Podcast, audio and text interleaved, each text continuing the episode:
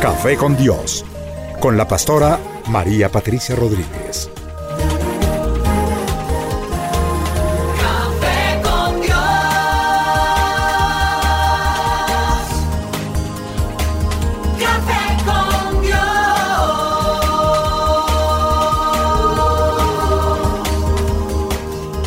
Comparte desde la sala de los pastores un café hablando de la verdad y revelación de la palabra de Dios. Un vivir diario de la Biblia en nuestros días, en compañía de la pastora María Patricia Rodríguez.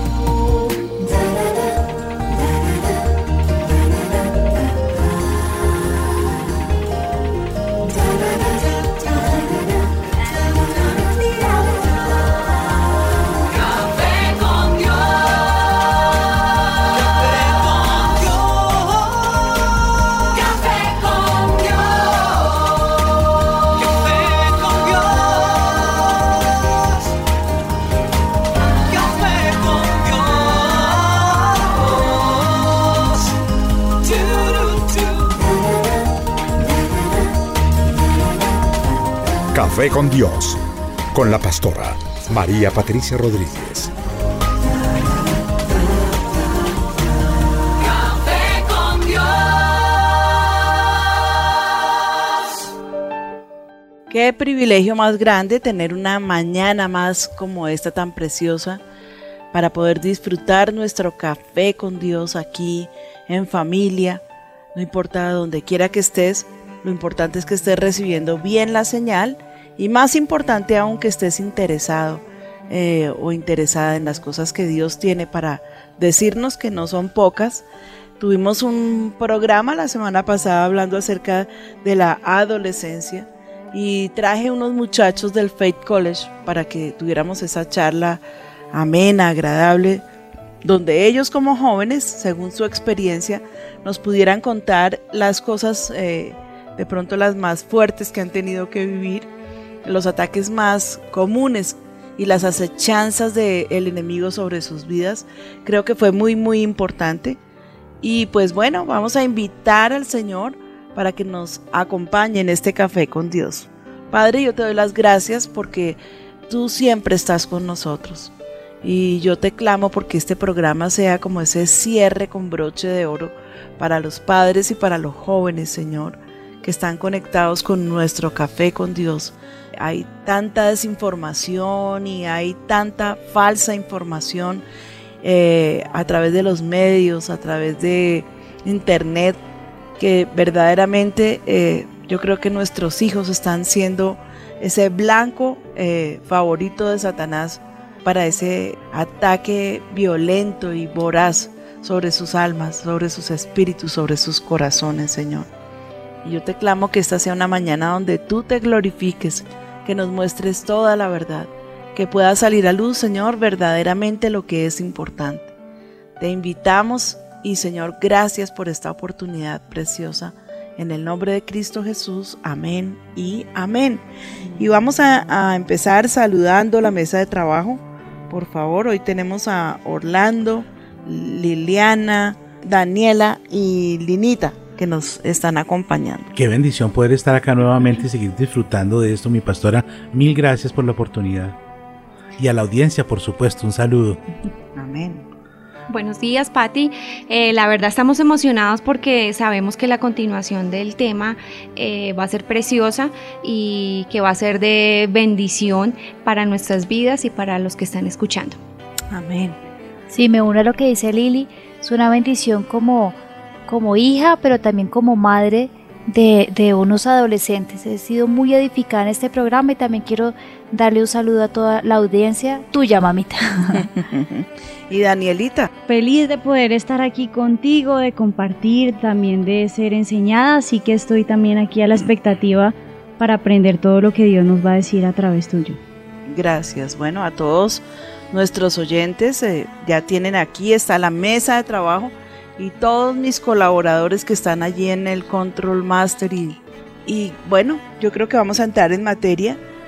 Como se los dije hace un momento, la semana pasada tuvimos un grupo de jóvenes dando su opinión acerca de los puntos para exaltar en sus vidas y cómo cuidarse y dándole consejo a los jóvenes. En esta mañana vamos a hablar ya el mismo tema, pero pues de- ya desde una perspectiva espiritual. Aquí está un versículo bíblico donde yo quiero en él concentrar la enseñanza de esta mañana. Dice, alégrate joven en tu juventud y tome placer tu corazón en los días de tu adolescencia y anda en los caminos de tu corazón y en la vista de tus ojos, pero sabe que sobre todas estas cosas te juzgará Dios. Quita pues de tu corazón el enojo y aparta de tu carne el mal, porque la adolescencia y la juventud son vanidad. Tremendo texto, porque aquí hay advertencias. Inclusive, mira que el Señor aquí en este texto no está condenando a los jóvenes por ser jóvenes, ¿no? Les dice que anden en, en su camino, eh, en lo que les gusta más o menos hacer. Claro que pues no está hablando de la pornografía del internet y de tanta inmundicia que hay ahora, pero dice muy claramente el Señor, eh, sabe, pero, eh, o sea, este es el consejo como, como la campana de alarma del Señor sobre tu corazón. Dice, pero sabe que sobre todas estas cosas te juzgará Dios. Sabe que sobre todo lo que haces sobre la tierra, debajo del sol, Dios lo juzgará. No puedes tenerte por inocente, joven o jovencita, que están allí dándose eh, libertades y permisos eh, porque creen que nadie los está viendo. De pronto pueden engañar a sus padres, a sus maestros, a sus autoridades, pero a Dios nadie lo puede engañar. Ahora quiero que me leas esos dos textos, Lili, por favor, en versión moderna. Sí, señora, dice, gente joven, la juventud es hermosa, disfruten de cada momento de ella, hagan todo lo que quieran hacer, no se pierdan nada, pero recuerden que tendrán que rendirle cuentas a Dios de cada cosa que hagan. Así que dejen de preocuparse y mantengan un cuerpo sano, pero tengan presente que la juventud, con toda la vida por delante, no tiene sentido. Tremendo. Bueno, haz cosas de jóvenes, es lo que yo entiendo que Dios está diciendo que puedes hacer.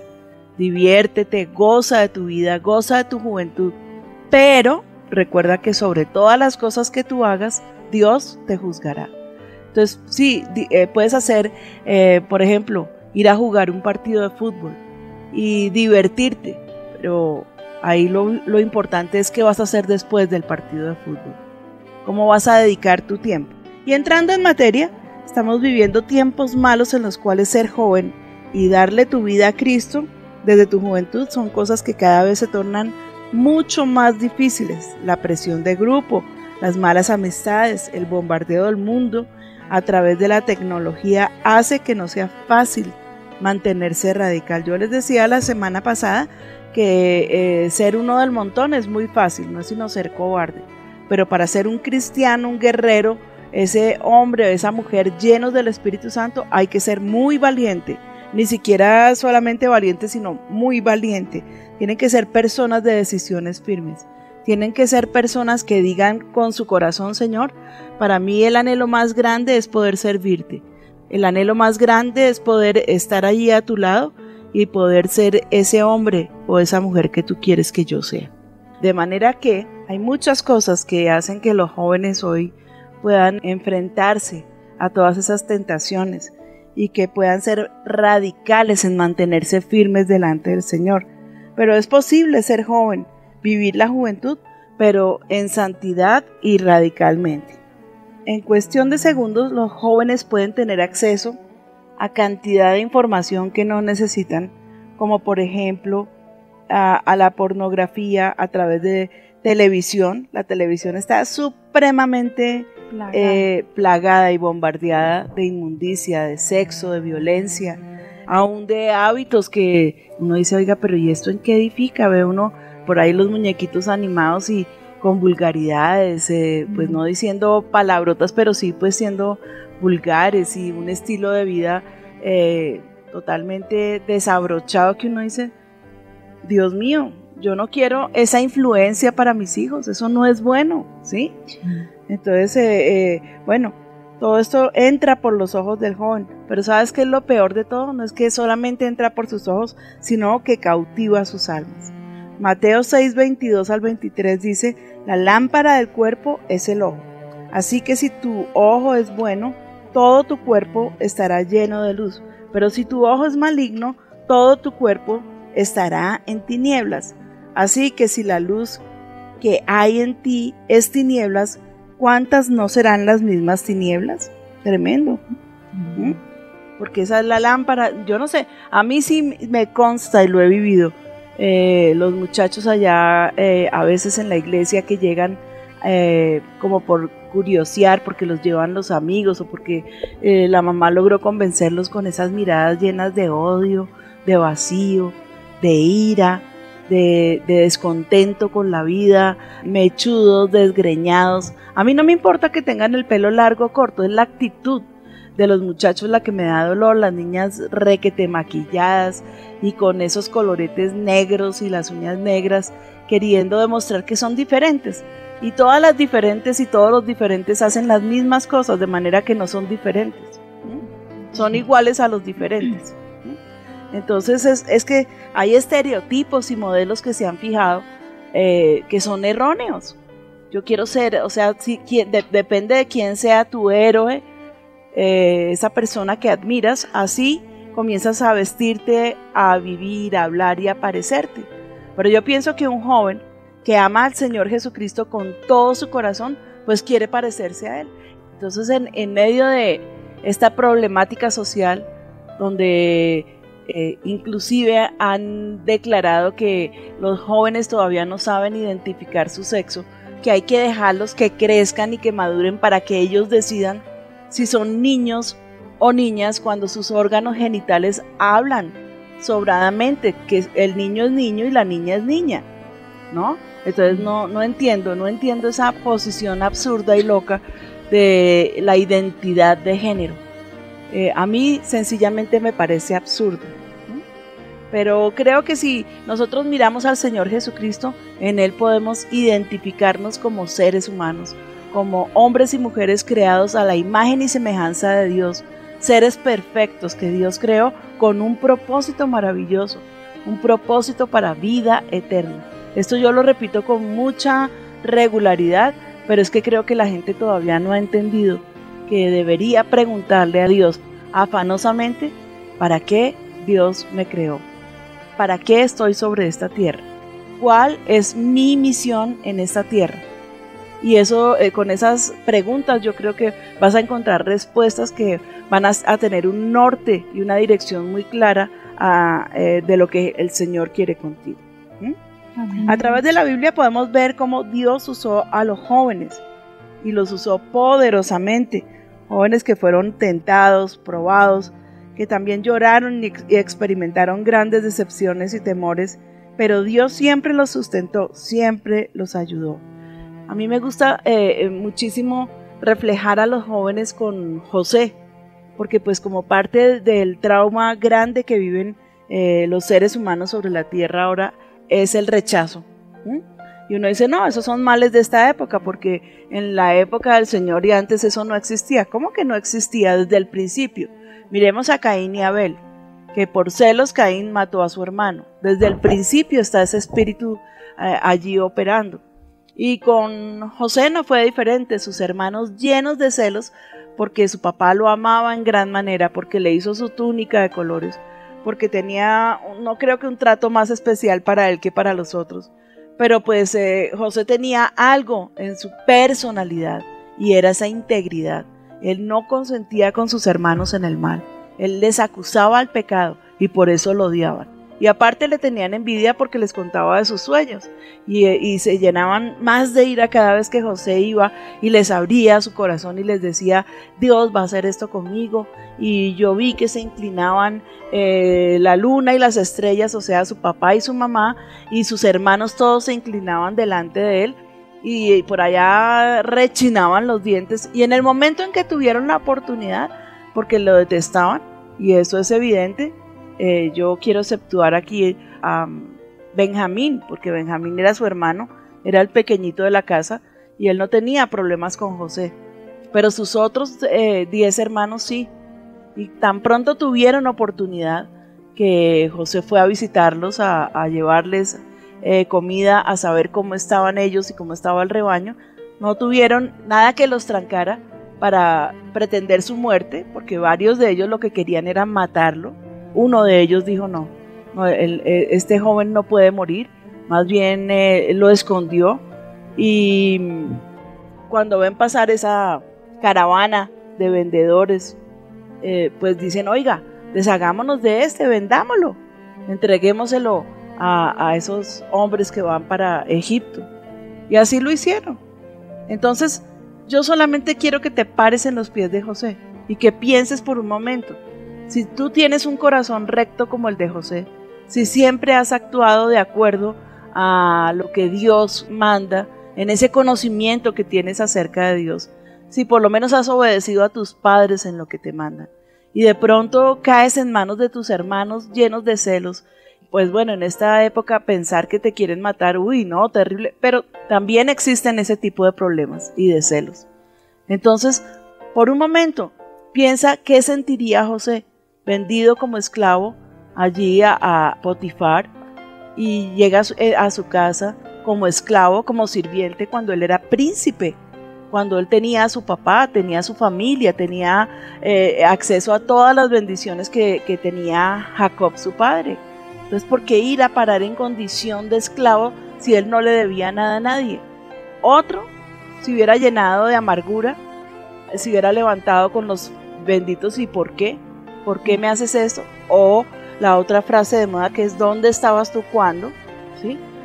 Pero no, José no se llenó de ira, José no se llenó de celos, José sencillamente siguió adorando a Dios y la prueba de esto es que para Potifar era ese siervo de su mano derecha al que le podía soltar absolutamente todos los bienes de su casa y los administraba con tanta sabiduría que Dios había puesto esa gracia y ese favor en José que todo lo que él tocaba prosperaba. Hasta que levanta Satanás a la mujer de Potifar y quiere seducirlo para tener relaciones sexuales con él. Y José dijo, no, venga un momentico, yo aquí a esta la pongo en su sitio, o venga, me pongo firme, o venga, no. José hizo lo que tenía que hacer, lo que tienen que hacer todos los jóvenes cuando están metidos hasta el cuello y hasta la saciedad los tienen al borde de, la seducción para matarles su alma, ya sea con fornicación, con adulterio, con homosexualismo, con la inmundicia que se les ocurra hoy en día. Pero José no, José no dijo, venga, yo voy a torear, yo no, José huyó de esa tentación, salió desnudo de la habitación de esa mujer. Y ella aprovecha esta situación para quedarse con la túnica de José en sus manos y gritar que había intentado violarla. ¡Qué injusticia! Podría decir José, Señor, ¿qué te pasa? ¿No se te ha ido un poco la mano conmigo? Me venden mis hermanos, me alejan de mi padre, no sé en qué condiciones estará mi papá, no sé eh, cómo estará la tierra de Canaán. Nunca la Biblia muestra a José pensando las cosas que habían quedado atrás. No, nunca. Solamente muestran a un José luchando por mantenerse, luchando por estar allí y pienso que más que cualquier cosa, de pie delante de la presencia de Dios. De manera que cuando llega la hora para que José fuera liberado de la cárcel por causa de unas palabras que le había dado al copero y al panadero del rey, y cuando el rey tiene este sueño que lo inquieta y ninguno de sus adivinos puede ayudarle, entonces este hombre se acuerda de que había un hombre en la cárcel que le pudo decir todo lo que iba a pasar al uno y al otro y las dos cosas se cumplieron. Y es la manera como lo mandan a llamar. Y él le recuerda a Faraón su sueño, le recuerda y le dice lo que el sueño le está avisando. Y entonces Faraón inmediatamente manda que le den su anillo, no cualquier anillo, su anillo, y lo declara como el segundo en el reino. O sea, después de Faraón, el que reinaba era José. Y también dice Faraón, ¿acaso encontraremos a otro que tenga un espíritu de los dioses como el espíritu de los dioses como José? No había ninguno en la tierra de Egipto, ni uno solo, que tuviera el espíritu de Dios sobre su vida como José. Analízalo un momento. El espíritu de Dios siempre estuvo eh, sobre la vida de José. Yo estoy segura de que José todo lo que hacía se lo encomendaba a Dios. Jamás se olvidó de Jehová su Dios. jamás se olvidó de las enseñanzas que le dieron su abuelo y su padre. Nunca, él siempre las tuvo presentes. José fue vendido por ser un muchacho de principios espirituales altos. Josué fue acusado por mantener su integridad delante de, de esa mujer. Y no importaba lo que le costara, no le importó, porque también cuando fue la oportunidad de tener enfrente a sus hermanos, no tomó venganza de ellos. Podría haberlo hecho, ¿o no? Claro. Sí, claro. ¿Sabes que también es muy importante de eso? El temor de Dios que tenía José, que los jóvenes tienen que tener en su vida. Amén. Amén. Eh, Es algo que, esto es como una vestidura. Yo pienso que, que más que, que una túnica que tuviera José era esa vestidura que le, que le había puesto el Señor. Y creo que la gran envidia de sus hermanos la despertó la cobertura de Dios sobre su vida. Yo pienso que fue un, un muchachito brillante, un muchachito que sobrepasaba a todos sus hermanos. Y por donde quiera que caminó, el Señor caminó con él. El Señor lo quiso acompañar. ¿Cuántos jóvenes hay así ahora? No digo que no. No digo, no, eso ya ningún, no. Sí hay jóvenes con ese espíritu y esa integridad, ese deseo de servir a Cristo, sabiendo que tienen todas esas acechanzas alrededor de ellos, pero que el Señor es suficientemente capaz de protegerlos, Amén. de guiarlos, de cuidarlos y de sacarlos de todas esas eh, compañías de, de terror. Entonces, me parece que es muy importante, muy, muy importante el tema de José. Hay otros muchos hombres de Dios que, que fueron eh, puestos como ejemplo en la Biblia, pero yo hoy quise tomar a José como ese ejemplo central porque creo que caracteriza eh, el problema grave que están viviendo nuestros jóvenes, la tentación, la inmundicia, la avaricia, los celos, las envidias, las contiendas, todo lo que se levanta cuando una persona quiere ser santa, ¿sí? Porque toda excelencia de obras, escúchame bien, toda excelencia de obras lo que despierta en la gente es envidia, rabia. Entonces, si tú eres un joven excelente, te van a querer perseguir. Ay, mírelo tan santurrón, tan esto, tan aquello, tan lo otro. Te van a querer poner la zancadilla. Te van a hablar con amabilidad y con suavidad de espíritu. Pero lo único que están intentando, siendo utilizados por Satanás, es poderte tumbar. Mantente firme. Y tú me vas a decir a mí, ¿se puede? Bueno, yo te voy a hacer una serie de preguntas, a menos que mi mesa de trabajo tenga algo además que aportar con respecto a lo que estamos Sabes hablando. que es de José. importante que hablas de José, que uno siempre contextualiza a José como un adulto. Y esto lo habla de un joven, de un niño que pasó todo este proceso siendo un niño a un joven y tenía integridad, tenía valores, tenía principios, tenía todas aquellas cosas que uno anhelaría que sus hijos tuvieran. Sí. Amén. Sí, yo creo que, siguiendo lo que dice Linita, uno tiene la idea de que ellos venían prefabricados todos ellos, que no tenían, o sea, que lo único que podían hacer era escoger el bien, que no sentían como uno, que no flaqueaban. Pero mira que si fuera así, porque sus hermanos eran tan malos, ¿no? Sí, Criados por, en el mismo hogar y con los mismos papás. Bueno, yo creo que Dios sí marca a las personas para, a personas especiales para cosas especiales. ¿m?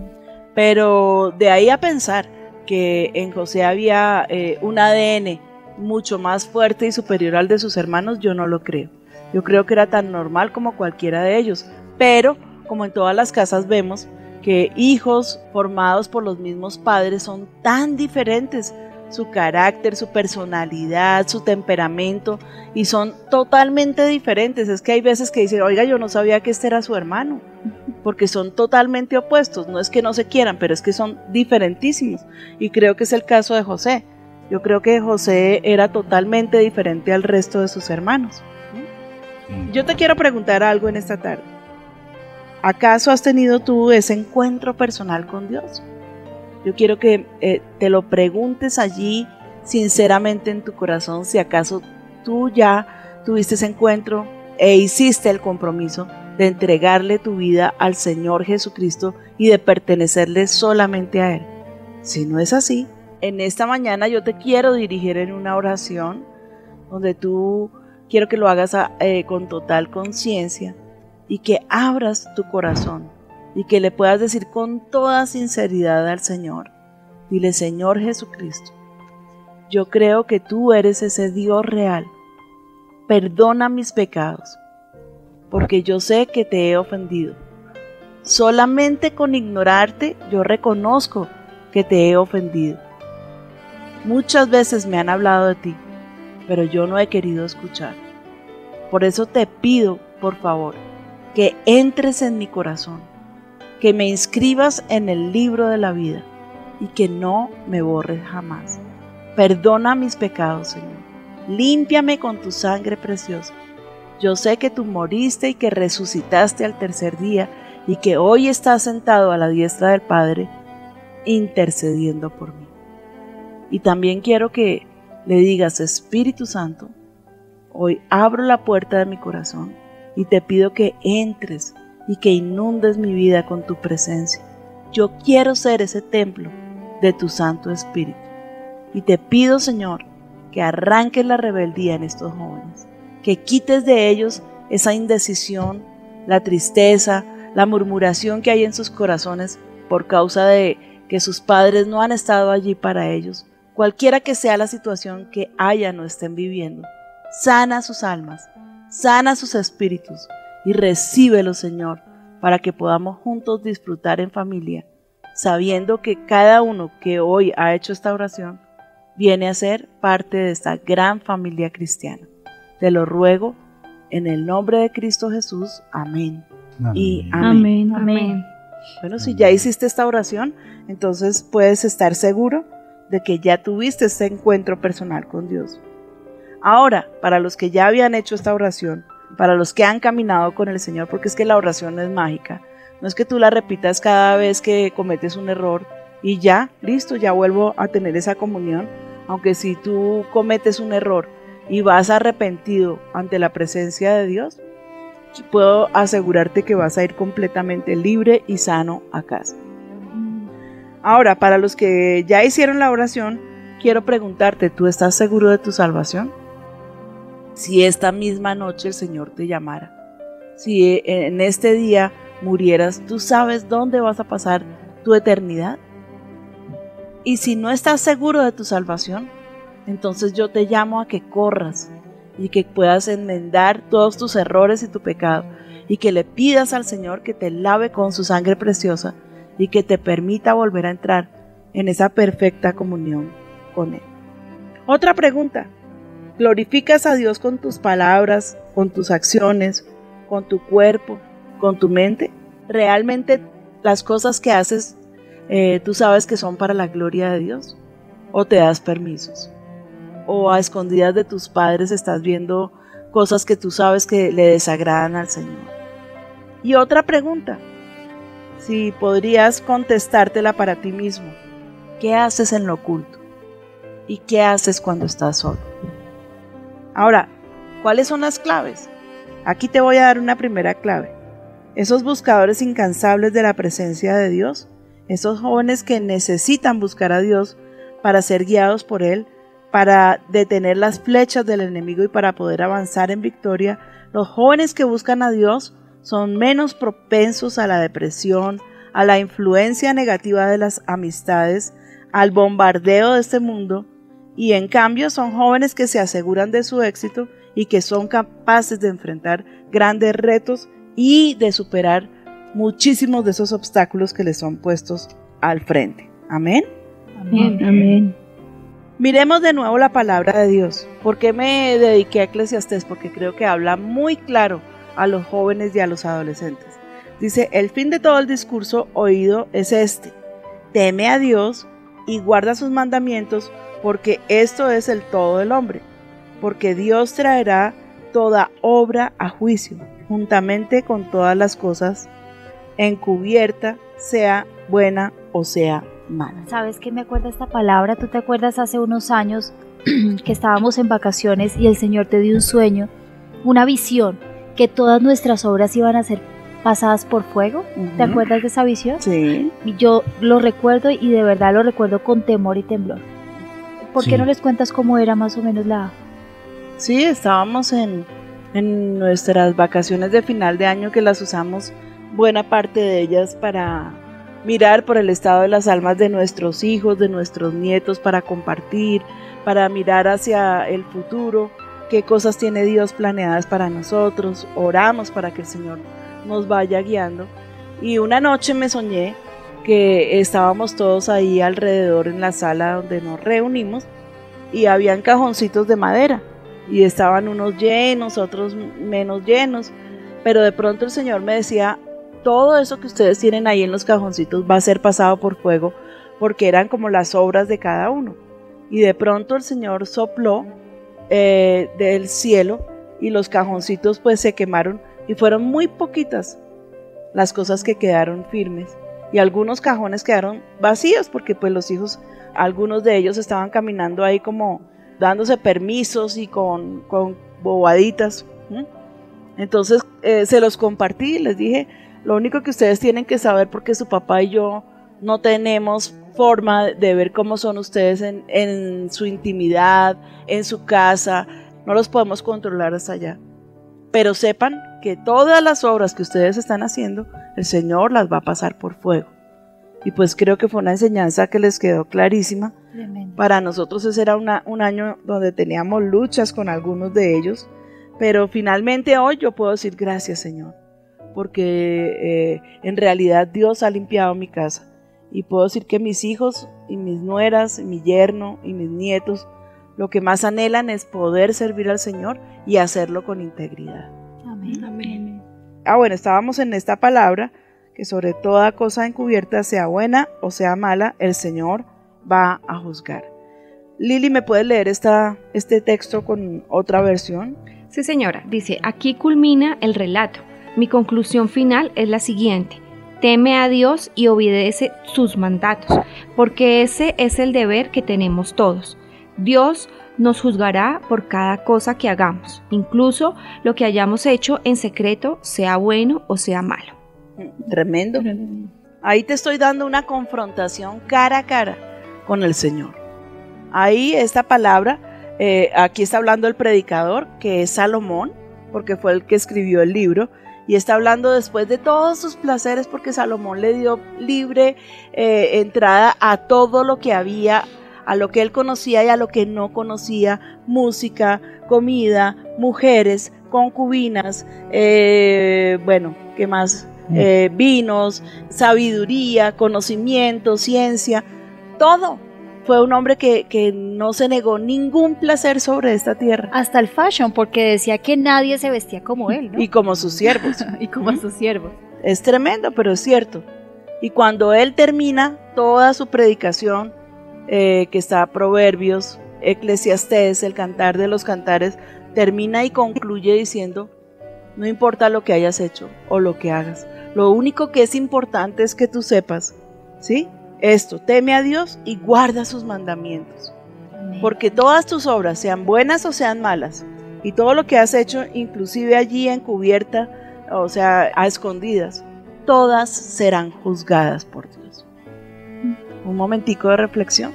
Me parece que deberías tener un segundo de reflexión y poder decir, Señor, esto puede ser para los padres, esto puede ser para los hijos, pero cada uno de nosotros tiene la obligación delante de Dios de estar recordando en su presencia sus obras. ¿Son buenas? ¿Son malas? ¿Las haces a las escondidas? Bueno, pues para ti es ese mensaje. ¿Sí? Porque Dios traerá toda obra a juicio, juntamente con toda cosa encubierta, sea buena o sea mala. Creo que el Señor nos está redarguyendo en esta, en esta mañana. Hay algo bien tremendo que dentro de las preguntas que hicieron para el programa, eh, una mamá pregunta y dice que su hija adolescente ha comenzado a vestirse de una manera donde quiere mostrarlo todo. Mi pregunta, no, o sea, porque no es una respuesta, pero mi pregunta para esa mamá, ¿qué le permites a tu hija ver por, en televisión? ¿Cuál es su modelo de vida? ¿Quién está influenciando a tu hija? ¿La televisión? ¿El internet? ¿Quién es eh, la persona que más ejerce autoridad sobre tu hija? Las amigas también, ¿no? ¿Quiénes Las son sus amigas? ¿Mm? El colegio, inclusive porque pues no, no porque no esté en un colegio cristiano, puede estar en cualquier colegio. Si tú ves que hay exceso de contaminación a su alrededor, tu deber es sacarla de ese lugar y buscarle un colegio donde se respire un ambiente mucho más tranquilo. Yo recuerdo, yo no estoy juzgando a esta mamá ni mucho menos, ni la estoy acusando de que ella le está dando ese ejemplo a su hija, pero sí recuerdo alguna vez en la iglesia que pasaban eh, los jóvenes a danzar y una vez eh, se pasó una jovencita pero con un espíritu de seducción tan inmundo y tan llamativo que los muchachos alrededor de ella dejaron de, de danzar para quedarse todos con la boca abierta mirándola porque era el show de, lo- de los shows. Pero cuando me doy cuenta, al lado estaba la mamá y no se sabía cuál estaba vestida más vulgarmente, si la mamá o la niña. Tremendo, ¿no? ¿Mm? Entonces, ¿cómo podemos esperar que el árbol de peras nos dé manzanas? Olvídate. El árbol de peras de su propia semilla dará peras. Entonces, mi pregunta es, ¿con quiénes están compartiendo tus hijos sus tiempo, su tiempo libre? ¿Cuáles son los amigos de tus hijos? ¿Y cuál es su guía? ¿Cuál es su héroe? La persona que los dirige. ¿Mm? Y la respuesta es facilísima. Porque Mira el dicho, ¿no? Mira con quién andas y te diré quién Exacto, eres. Exacto.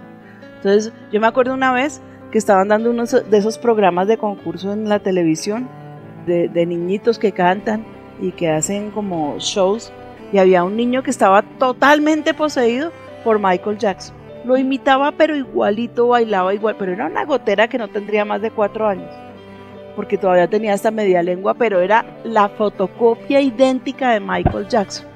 Y todo el mundo, wow, qué maravilla, qué belleza. Me- no, a mí no me parece que sea la persona digna de ser imitada, Michael Jackson. Sí, terrible. Ahí se los dejo. Ustedes eh, juzgue cada uno su casa, sus hijos, sus conveniencias. ¿m? ¿Por, por qué no nos explicas qué es el temor de Dios? Porque la gente cree que cosas que no son. Bueno, el temor de Dios sencillamente es, es, esa- es eso que le pone freno a, a mi vida y que no deja que yo me desborde porque tengo ese temor a Dios. Y no es miedo, no es pánico, no es terror, me va a castigar. Y claro, una persona que vaya a hacer lo malo y de pronto se enferma y dice, ah, es que Dios me está castigando. O no sé si cuando ahí escuchas que alguien está viviendo una tragedia, hmm, ahí el Señor se las está cobrando. Mentiras, eso no es cierto. El Señor no es nuestro, nuestro, eh, eh, la persona que nos está ajusticiando y, y tomándonos a cuentas con castigos terribles, no. Ese no es nuestro Dios.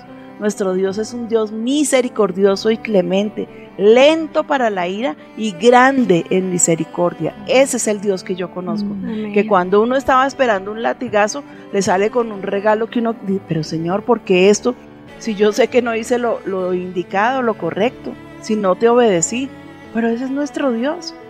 Entonces cuando uno camina en el temor reverente a Jehová, esa era mi oración cada mañana cuando los hijos estaban en la casa y todavía sigue siendo. Señor, un bautismo de tu temor sobre la vida de mis hijos. Bautízalos con tu temor para que seas tú, Señor, el que le ponga freno a sus emociones, porque también me estaban preguntando muchísimo que están los muchachos ahorita con sus hormonas alborotadas, pues ponlo en la presencia de Dios. Ora por tu muchachito, por tu niña, y dile, Señor, por favor, controla sus hormonas. Pero recuerdo que Lina estaba entrando, los niños a esta etapa de la adolescencia están entrando. Benjamín y Ami ya están entrando en esa etapa, o bueno, ya Benjamín es un adolescente y Ami está empezando esa adolescencia. Y ella me decía, mami, ¿yo qué voy a hacer? Eso es terrible. La gente habla cosas espantosas acerca de la adolescencia, que los niños se vuelven esto, que se vuelven aquello, que no sé qué. Eh, la ciencia dice, eh, fulanos y sutanos dicen. Y yo le decía, mi amor, ellos tienen al Señor. Y sencillamente cada mañana ora por ellos, porque el Señor va a, a aquietar sus hormonas, porque el Señor les va a ayudar a, a seguir en el camino recto y bueno, porque tenemos cantidades de ejemplos de niños que pasaron a ser jóvenes, pero que Sí. permanecieron íntegros eh, en la presencia del Señor. Amén. Amén. Amén. Entonces, ¿cómo, ay, ¿yo cómo hago para manejar las hormonas de mi niño? Pues yo no sé si exista un imán que las, las pueda correr todas para un lado o para el otro, ¿sí? No creo, no creo, pero sí creo que hay un Dios en el cielo que puede ponerle límite y puede organizar y puede madurar las hormonas de tu hijito, de tu hijita. Ora por ellos, ora por ellos cada mañana, no descanses y pídele al Señor que ponga su temor en el corazón de los niños. Yo Amén. recuerdo cuando Lina estaba en el colegio, estaba como en noveno, octavo, No, no me acuerdo, no ve. como en noveno. Y comenzó a tener eh, influencia de sus amigas de, de- colegio cristiano, no del nuestro, pero de un colegio cristiano. Y comenzó como a quererse envalentonar y, y es que porque ellas sí pueden y yo no, lo mismo de siempre, lo mismo que dicen todos los muchachos, es que porque yo no puedo hacer si mis amigas. Entonces Ricardo le dijo, mira mi amor, para que no tengamos problemas, sencillísimo, te voy a sacar del colegio, te voy a poner una profesora y vas a validar noveno, décimo y once. Así fue. Entonces, Y no fue fácil porque las amistades en esa época era todo, los Mm. amigos lo eran todo. Pero yo me acuerdo que una de mis amigas era hija también de un pastor y estaban tomando, iban a fiestas, tenían sus novios. Una de mis compañeras quedó esperando bebé. Entonces Imagínate. mi papá me decía, ¿a eso vas a terminar? Me dijo, ve y métete en un ayuno. Y en el ayuno el Señor me dijo que para él era más importante la obediencia que los sacrificios. Y me dijo, te habló el Señor y mi decisión es esta. Vas a salirte del colegio y vas a hacer octavo, noveno, décimo y once frente al Estado. Y realmente pues yo lo hice en obediencia, pero me dolió. Pero a la postre, ninguno de ellos está en el Señor. Imagínense. Entonces, no importa la medida eh, drástica que tengas que tomar, pero es que estamos hablando del alma de tu hijo y el alma de tu hijo es eterna, no es algo pasajero, no es por darle gusto, por privarlo, por quitarle, pero es que sencillamente hay que tomar una decisión y votar todo tipo de salvavidas y hasta uno mismo votarse por ellos, porque Dios eh, está pendiente de nuestros hijos, pero sobre todo está pendiente de lo que nosotros estamos haciendo por ellos, del ejemplo, del testimonio, del cuidado, la cobertura. Y no podemos ser hipócritas. No podemos pretender que nuestros hijos salgan a decir cosas lindas y hacer cosas lindas cuando nosotros adentro somos lo peor de lo peor, cuando les damos maltrato, cuando les damos mal ejemplo, cuando les damos mal testimonio. Sería tan hipócrita inclusive pretender regañarlos. Yo me acuerdo que muchas veces uno oía en la casa de una tía, llamaban a cobrarle al esposo y él gritaba, no, diga que no estoy, que no estoy. Y sus hijos aprendiendo. ¿Y cómo se puede parar ese papá a decirle a sus hijos, usted no me venga a mí con mentiras, usted me hace el favor y me dice la verdad, cuando él mismo está mandando a su hijo a decir mentiras por él? ¿Sí? Cuando es una persona agresiva, cuando es una persona déspota, cuando es un padre que, que, que es vulgar, que en sus actos es una persona desagradable. No podemos exigirle a nuestros hijos lo que no les estamos dando. Y yo pienso que en mi casa fue totalmente decisivo el ejemplo de papá Sí, y de mamá. y de mamá. Nosotros tuvimos unos ejemplos increíbles. Yo siempre le digo a los hijos, y yo sé que la mesa de trabajo me apoya, que lo mejor que nosotros tenemos en nuestros papás y pastores es su ejemplo. ¿O no es así? Así Sí. es, señora. Toda la verdad. Gracias, hijos. Pero bueno, entonces también hablemos del testimonio. Otra clave importantísima para que nuestros hijos se mantengan firmes y sanos y decididos por Dios es el testimonio. Hay una tercera clave que es tu identidad en Cristo. ¿Le has preguntado al Señor o te has preguntado quién soy yo? Resulta significativo que los primeros astronautas, mientras eran preparados para sus vuelos a la Luna, debieron dar 20 respuestas a la pregunta ¿quién es usted? ¿Ah? Tremendo. ¿O no les parece tremendo? Claro, tremendo. Bueno, aquí el asunto sí, eh, que es de identidad es un problema para los adultos, cuanto más para los jóvenes. Hay gente que no sabe ni siquiera por qué está en esta tierra. Están súper despistados, no saben si suben o bajan, no saben para dónde van. Desde que nos asomamos al mundo de los grandes, hemos tratado de resolver estos asuntos. ¿Quién eres tú realmente? Un hombre de Dios ha dicho, tú eres tres personas. Aquella que crees ser primero. Aquella que otros piensan que tú eres. Y aquella que Dios sabe que eres y que podrás ser por medio de Cristo. Amén. ¿Mm? Y es que uno dice, no, pero pues ¿qué, quién, ¿quién va a saber quién soy yo, qué quiero yo, o para dónde voy yo. Dios sí lo sabe porque Él es el que te creó. Y la, la adolescencia es esa época y esa etapa en que los muchachos se critican muchísimo. No soy esto, nací de esto, no me parezco a mi papá o me parezco demasiado, no soy aceptado, estoy muy gordo, muy flaco, muy orejón. Es así. Sí, Y sabes qué más, Linita, Yo- para mí fue una crisis tremenda. Bendito sea Dios que fue la época en que lo conocí, eso ya es prehistoria. Pero tú decías el otro día, Linita, que justo uno no va donde los que le pueden resolver el problema para ayudarle a uno a definir quién es uno, sino que justo agarra para donde los amigos. ¿Te acuerdas que tú preguntabas a los verdad. jóvenes, venga, pero ¿por qué buscan no a los papás, sino a los amigotes que los van a acabar de destruir? No, y es que en el, en el- eh, digamos que afuera uno tiende a, a ver esos estereotipos y uno cree que, por ejemplo, en un grupo si una persona se lleva a la multitud o es el chacho, entonces uno quiere tratar de imitar ese tipo de personas. Entonces ahí es cuando uno cae en ese error de uno no saber quién realmente es en Dios y quiere tratar de imitar al que se lleva a la Sí. multitud o el que Al tiene que es las mejores, al que Y es ser popular, aceptado para uno vale todo. Sí, ¿no? Y, y el imán que traen esos estereotipos de personas, ¿no? Y sin saber esa persona que es popular, cuáles son los dolores y las cosas Correcto, horribles que sí. vive en su hogar. Eh, tienes toda la razón.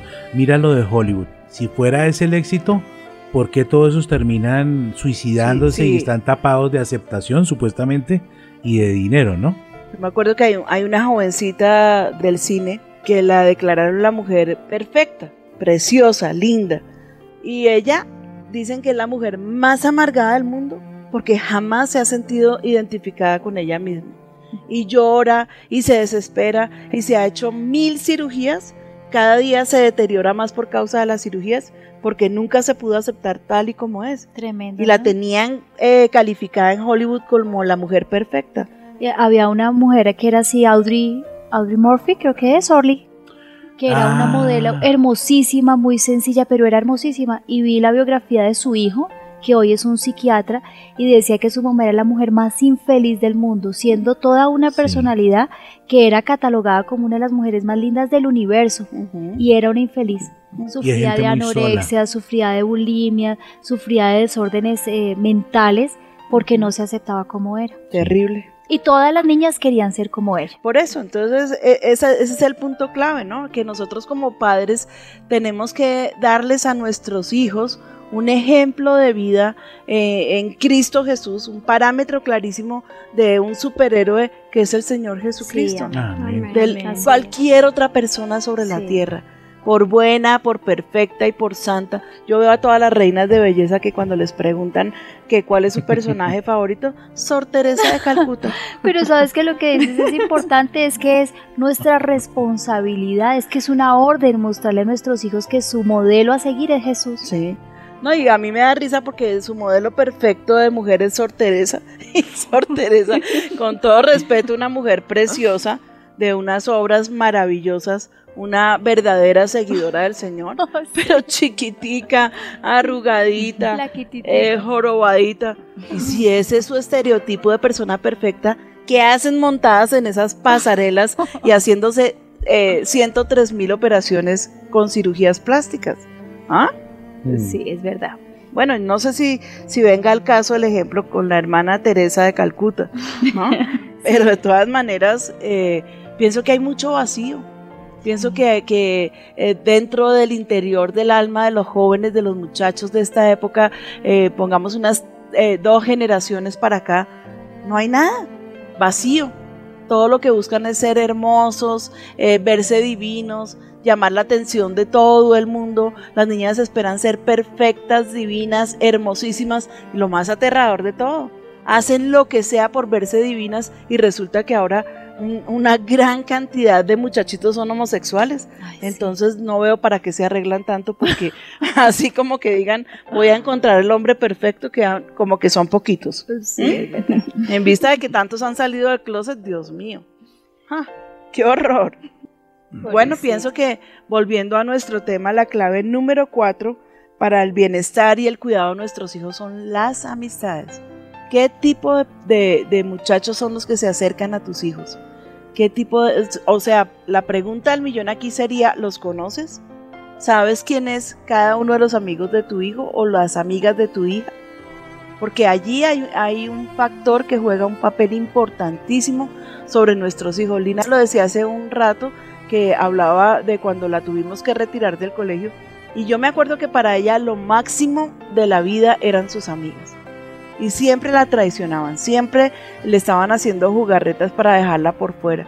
Y yo le decía, mi amor, tú tienes que entender y hasta que tú no aprendas esa lección, nunca vas a tener amigas que Jesucristo te anhela celosamente. Y Él primero quiere que Él sea tu mejor amigo y luego seguramente te dará la oportunidad de tener amigos o amigas. ¿M? Pero qué importante la influencia de esas personas. Uno les ve unas caritas que, ay, tan lindo ese chino, mire, bueno, que venga a mi casa, pero ahí juega un papel importantísimo el discernimiento. Y a veces suenan todas las alarmas y las queremos apagar y hacernos los locos. Y a veces vamos a nuestros hijos y los exhortamos por sus amistades y son tan tremendas y tan eh, llenas de argumentos sus respuestas que nos dejan callados. Y yo pienso que ante la defensa de tus hijos no puedes guardar silencio. Nadie que tú no sientas paz debe acercarse a tu hijo o a tu hija. Nadie debe pisar las puertas de tu casa. Mire, ayer justamente escuché un testimonio escalofriante. ¿eh? Y con esto creo que voy a concluir mi programa de esta mañana. Era una eh, señora hace como más de 20 años. Aquí en la ciudad se usaban unos congresos de alabanza. Entonces le pidieron en su iglesia que si ella podría albergar en su casa a, una pareja que venía de otra ciudad y la señora estaba embarazada. Y ella dijo, no, pero tenaz, pero no sé qué, pero le dijeron, ayúdenos hermana, por favor. Y ella dijo, bueno, listo, yo la recibo ya cuenta que sus niñas estaban pequeñitas. Y recibió a la pareja. Entonces la señora, el primer día del congreso, no, que yo no quiero ir, tenía ocho meses de embarazo, yo me siento mal. Le dijo, hermana, váyase usted para la iglesia, yo le cuido a las niñas. Y ella dice que no, ella dijo, me acordé de las palabras de mi suegra que me decía, mi hijita, a sus hijas no se las suelte a nadie, es que ni a mí ni a su mamá, las niñas con la mamá siempre. Y ella dice que esas palabras calaron su vida. La mujer que no, que yo no quiero ir, que me siento enferma, que váyase usted tranquila, yo le cuido a las niñas. Y ella dijo, no, no, entonces yo me quedo con usted. Pero pues eh, esta líder quería ir al Congreso y albergó en su casa gente que quería ir al Congreso. Pero bueno, esta mujer que no, que estaba enferma, que listo. Cuando llegaron eh, por la tarde, ella se había ido de compras porque quería conocer Unicentro y no sé qué, pero al Congreso sí no quiso ir. Y por la tarde tenían que volver, entonces eh, se arregló ella, arregló las niñas, y ella dijo, ay no, yo no tengo ganas de ir. Entonces el esposo le dijo, no, a mí me da mucha pena contigo, pero vinimos para el Congreso y tú vas a ir. Entonces se levantó y fue con ellos. A la mañana siguiente, no, que yo no quiero ir, yo quiero ir a pasear, yo quiero es ir a un buen restaurante, no sé qué, me quiero quedar, yo quiero eh, quedarme aquí orando y adorando, pero no quiero ir al Congreso. Y se puso brava y no voy, no voy. Entonces le dijo a esta mujer que fuera ella, que ella le cuidaba a las niñas. Y ella le dijo, no, no. Entonces si usted no quiere ir, pues ella decía, tampoco la quiero dejar sola aquí en mi casa, me da pena, pero yo sí voy a ir y no quiero que se quede sola aquí en mi casa. Entonces le dijo, no, no, no te preocupes. Y se fue otra vez al centro comercial, a hacer compras, a conocer y no sé qué. Bueno, el cuento para cortarlo un poquito es que se encuentran 20 años después y está una mujer allá en la plataforma, una pastora, dando una, una predicación pues importante, buena, y de pronto se baja y están ahí ellos sentados y les dice, oiga, ¿ustedes no se acuerdan quién soy yo? Le dijeron, no, no nos acordamos. Dijo, hace 20 años yo me hospedé en su casa. ¿Se acuerdan para un congreso de alabanza? Ah, sí, sí, sí, sí. Bueno, pues déjenme decirles, ah, ella cuenta su testimonio en la tarima y cuenta que era lesbiana. ¿Mm? Y que en la época en que, en que ella vino a ese congreso, porque ellos pues ya sacando cuentas, era cuando estaba en la peor atadura, en el peor momento de su atadura. Y se pone a hacer cuentas esta mujer y dice, ella, la insistencia que tenía por quedarse con mis niñas. Y ella cuenta en el testimonio que afectó a muchas niñas. ¿Sí? Que sabe con certeza que ella eh, las, las, afectó emocionalmente. Y entonces ella contaba con, decía, es que pasé por un momento duro y difícil y le dije, Señor, es que ¿dónde estás tú? Que no sé qué. Y el Señor le dijo, ¿quieres que te muestre dónde estoy yo? ¿te acuerdas hace tantos años? Esta mujer que estaba allí detrás de tus hijas, yo fui, la, yo fui el que cuidé a tus hijas. Yo siempre estoy en tus momentos malos y en tus momentos terribles y en tus momentos buenos y en tus momentos de felicidad. Siempre, siempre yo estoy ahí. Tremendo. ¿Mm? ¿Pero no les parece tremendo? Ay, sí, Entonces, Terrible. ella abre su casa, ella abre su corazón y sin querer se le mete una lesbiana. Y en la época en que ella estaba más afectada por, el, por, por, por ese espíritu del lesbianismo, y la guarda el Señor de que esta mujer hubiera abusado de sus niños. Terrible. ¿Mm? Hubieran quedado igual, imagínate. Imagínense. Entonces pienso que para todo el Señor eh, tiene una solución, pero el Señor, ¿no? Porque es que llamamos y nos angustiamos y- nos ponemos las pilas para ir a la iglesia cuando el problema ya está abierto encima y para poder culpar a alguien, ¿no? Entonces pues tan fácil culpemos a Dios. Eso es lo más fácil que se le ocurre al hombre. Pero yo quiero concluir este programa de hoy diciéndoles a nuestros jóvenes y a nuestras niñas, la acechanza del enemigo sobre sus vidas para esta época es terrible. Y que si ustedes ponen como modelo y que si ustedes claman y oran por sus hijitos, ellos van a ser librados. Ellos van a ser apartados de todas esas acechanzas del diablo sobre sus vidas.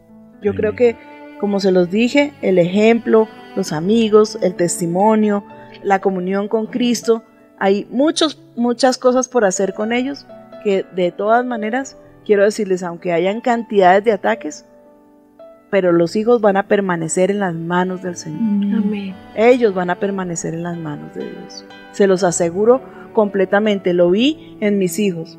Un ejemplo como más fresco de, de los jóvenes, pues Juan Sebastián. Y Juan Sebastián puede ser que la gente dice, ah, pero con sus locuras y que se deja el pelo largo, que se lo corta, que eh, hace esto, que como se viste. Pero sí, él tuvo su época cuando era un muchachito que yo le permití ser un muchachito y lo pudo ser, pero siendo santo. Porque Juan Sebastián ha dado testimonio delante de, de las naciones de ser un muchacho apasionado por la presencia de Dios y hoy en día goza de muy buen nombre. Y le doy gracias a Dios de que yo siempre y Ricardo siempre estuvimos ahí encima de él, no permitiéndole hacer lo que él quería y, y estorbándolo en el camino para que hiciera lo recto y lo bueno, hasta que se volvió una costumbre en su corazón y en su vida. Veo a mis nietos y yo digo, esos muchachitos, qué belleza. Ojalá uno viera a un niño del mundo que tuviera la mitad de la templanza que tienen mis nietos. La cuarta parte serían perfectos y serían santos. Pero uno los ve y uno puede decir, gracias Señor, porque realmente haberlos conducido a tu camino y haberlos llevado por este, por este caminar contigo ha hecho de estos niños niños mejores. Se puede decir de alguna manera que son como José, que son como David, que son como los amigos de Daniel, que son como Daniel, porque sí se puede.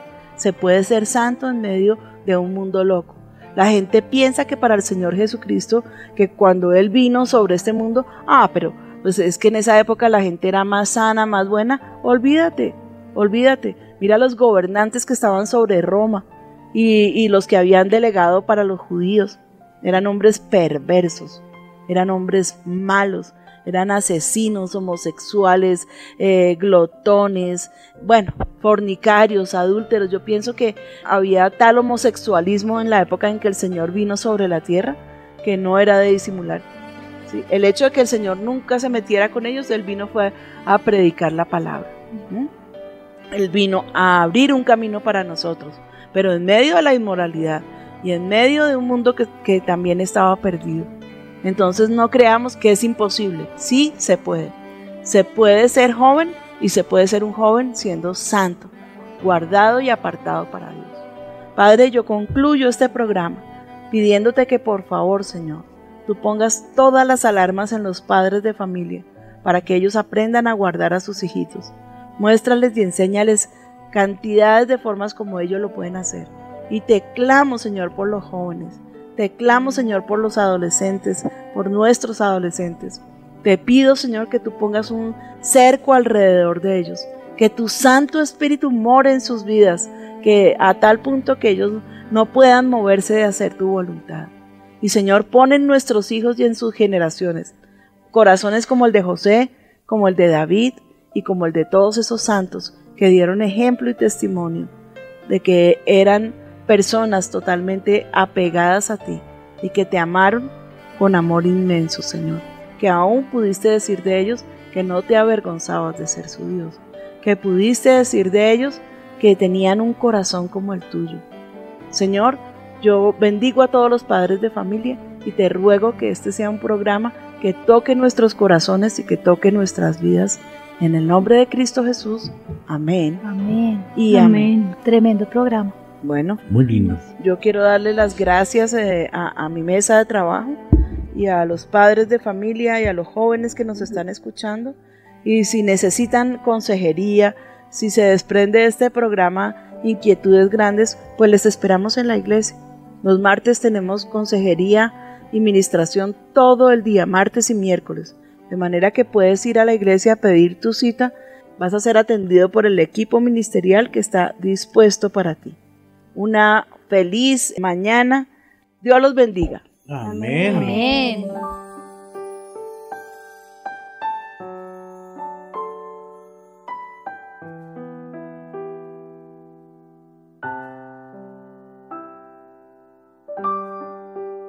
Mi Jesús, si tú vienes a mi barca, yo sé que no me voy a hundir. Si tú me sostienes con tu mano, Señor, yo sé que no voy a resbalar.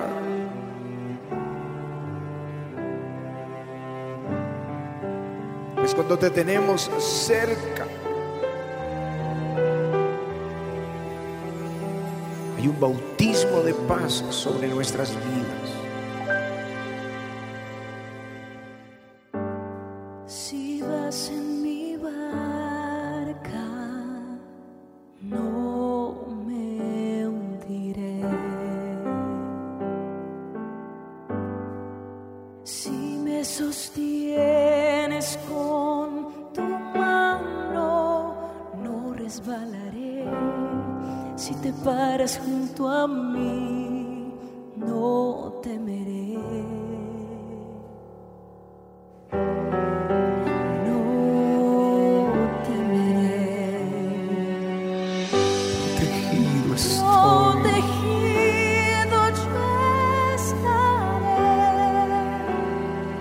En tus brazos dormiré.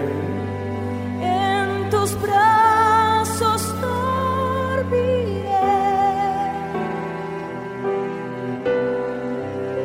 Tu latido escucharé. Un latido escucharé.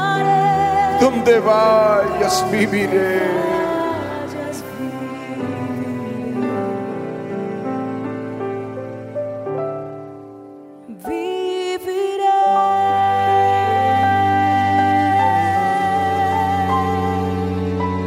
Señor, venimos de la aflicción, pero corremos a tus brazos. Es el poderoso de Israel, mi alto refugio.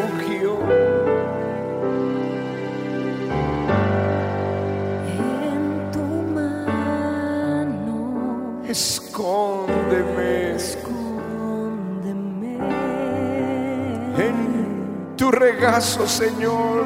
En tu regazo, siéntame. Guárdame bajo tus alas, refugio salvador. No temeré, temeré. no temeré, Señor. No temeré. Levanta en tus brazos, dile protegido, yo estaré.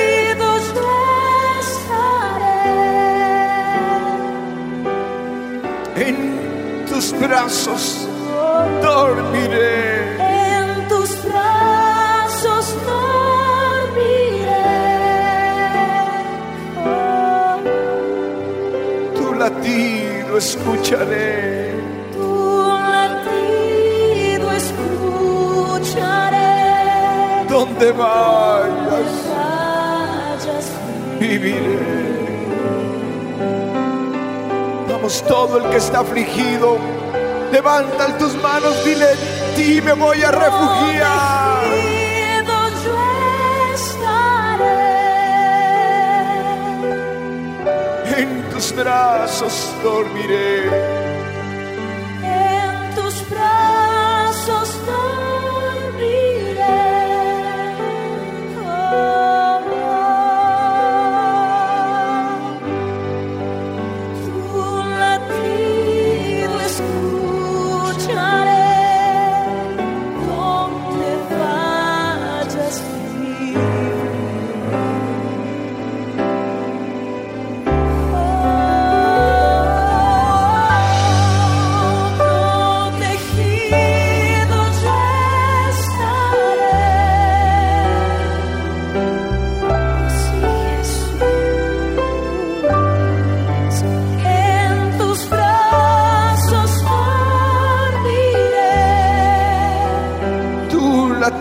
Latido escucharé.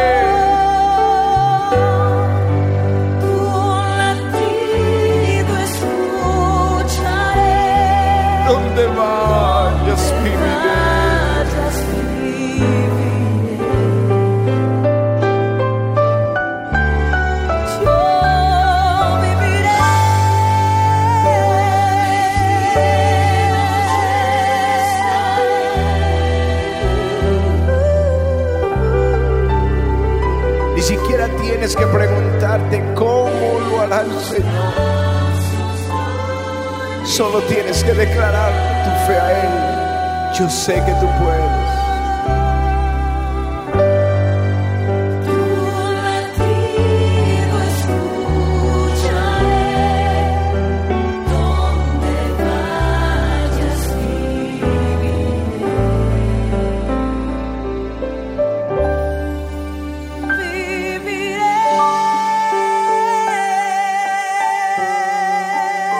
Lo que el Espíritu del Señor te dice.